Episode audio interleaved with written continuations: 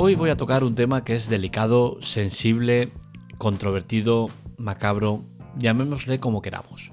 Como es un tema delicado, que quizás haya gente que no esté preparado para asumirlo, analizarlo o escucharlo, voy a hacer un breve resumen de lo que es, un resumen light, y luego ya entramos en profundidad al tema para que el que no quiera ah, escucharlo pues pueda eh, pasarlo.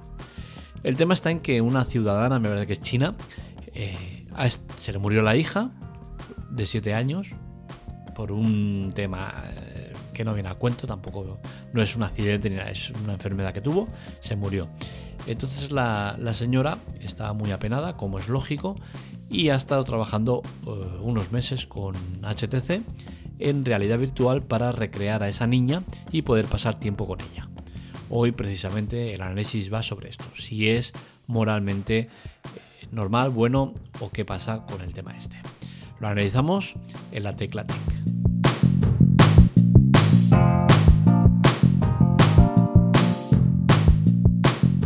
Pues bien, como os digo, eh, la fallecida es una niña de 7 años y la madre pues no consigue superar el trauma, como es evidente, y se pone en contacto, no sabemos cómo, eh, con HTC, que a través de, su división de, realidad virtual vive, que es de las pocas cosas que funcionan en HTC, pues eh, se dedican a hacer una recreación en realidad virtual de esa niña para que la madre pueda contactar con ella, estar con ella, jugar con ella, dormirla, darle de comer, hacer muchas cosas con ella.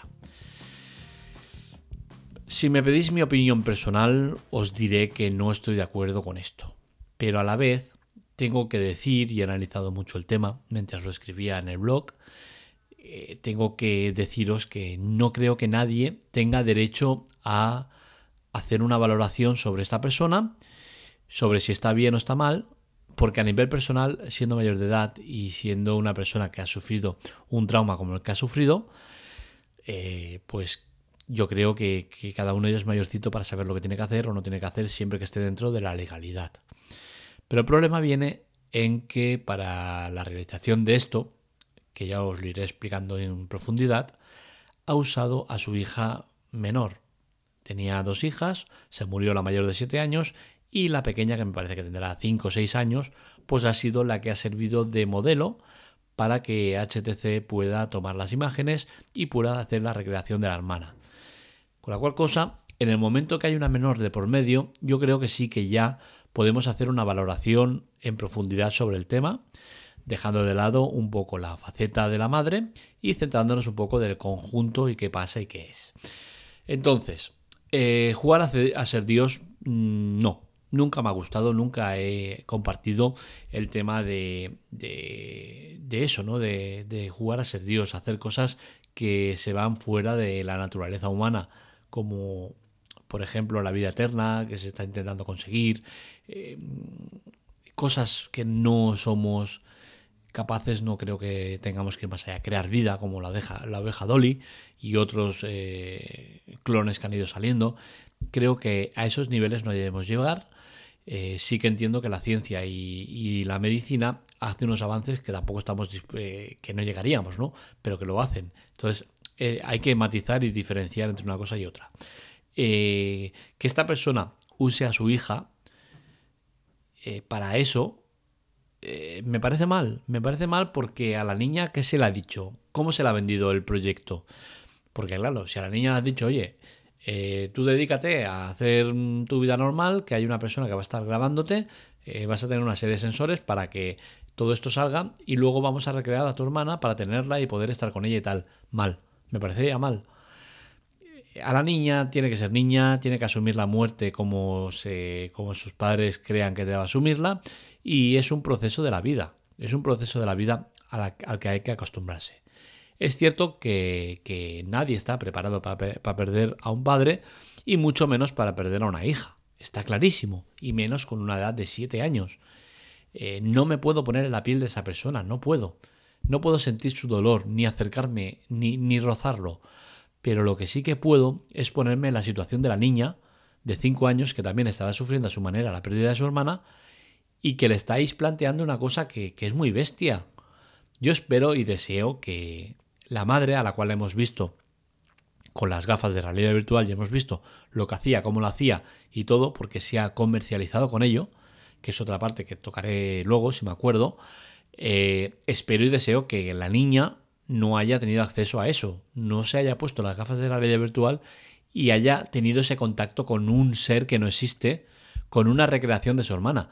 Porque entonces sí que creo que entramos en un, en un debate mucho mayor y es hasta qué punto tú tienes derecho, aunque seas la madre, a comprometer la salud mental de tu hija poniéndole unas imágenes que no debe tener ni ver.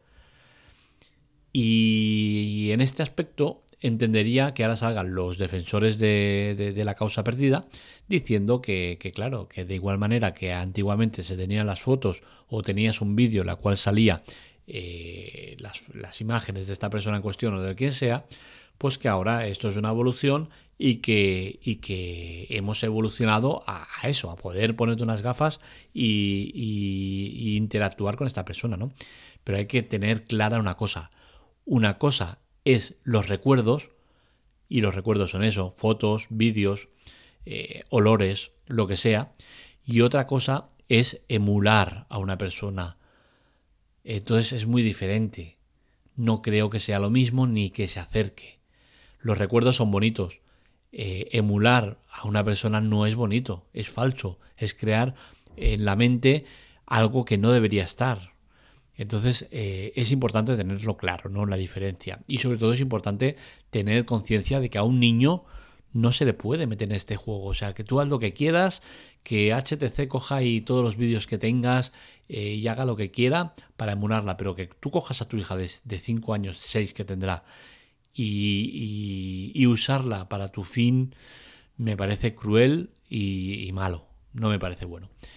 Em, ¿Qué más os puedo contar de esto? Eh, los beneficios de la, realidad virtual son muchos y muy grandes. Eh, por ejemplo, podríamos centrarnos en el tema de superar fobias. Eh, tú tienes la fobia, por ejemplo, a las alturas y te llevan a un sitio de realidad virtual, te ponen las gafas y te ponen, te hacen pasar por un puente un puente que no existe, está en tu mente, está en lo que ves.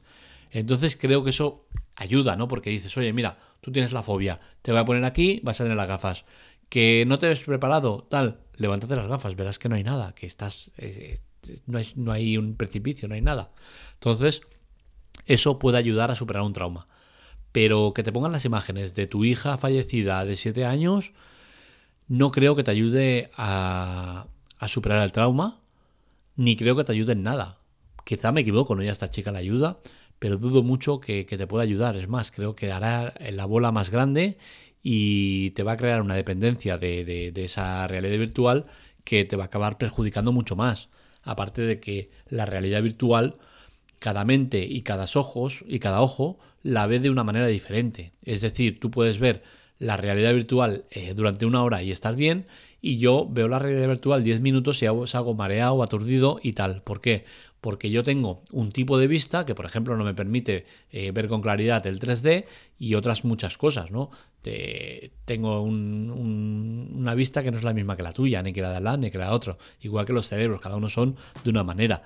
Y tengas de una manera o de otra, cuando pasas mucho rato con la realidad virtual, acabas aturdido ¿Por qué? Porque le estás dando a la mente unas imágenes que está procesando, le está costando procesar porque no es natural, no es, eh, es acercado a la realidad que vemos, pero no es lo mismo, ¿no? Entonces la mente sufre, trabaja mucho, entonces eh, hay que ir con cuidado, ¿no? Con ese tipo de cosas. En resumen de todo esto es que creo que HTC se equivoca a comercializar con estas imágenes, sean ellos o sean la otra parte la que ha comercializado con ello, pero yo tengo un vídeo en el cual está en la web, que la podéis ver eh, cómo va el tema de, de, la realidad virtual está con el difunto, y vemos el vídeo, vemos a la chica sufrir, vemos eh, a la niña virtual y vemos muchas cosas. He obviado de poner otro vídeo donde sale eh, el vídeo de la niña jugando para que puedas comparar. Eh, ya creo que sería ya demasiado morboso y no, no es necesario. Em, pero el tema está en eso, de que se ha comercializado con las imágenes, porque yo el vídeo que pongo tiene publicidad y esa publicidad sale del que ha subido el vídeo. Con la cual cosa, alguien se está enriqueciendo con el dolor de una persona no me parece bien, es que no me parece bien. Por otro lado tenemos a la madre que se presta a usar a la hija como, como eso, como, como modelo para sus fines. Creo que todo en, todo en conjunto es muy macabro, no me gusta y, esa es mi opinión. Que ya os digo, que respeto que cada uno haga y lleve el, dolor como quiera. Pero mi opinión es que no creo que le ayude, que le acabará perjudicando más que ayudando y que sobre todo el uso de una menor para tus finalidades nunca puede estar justificado.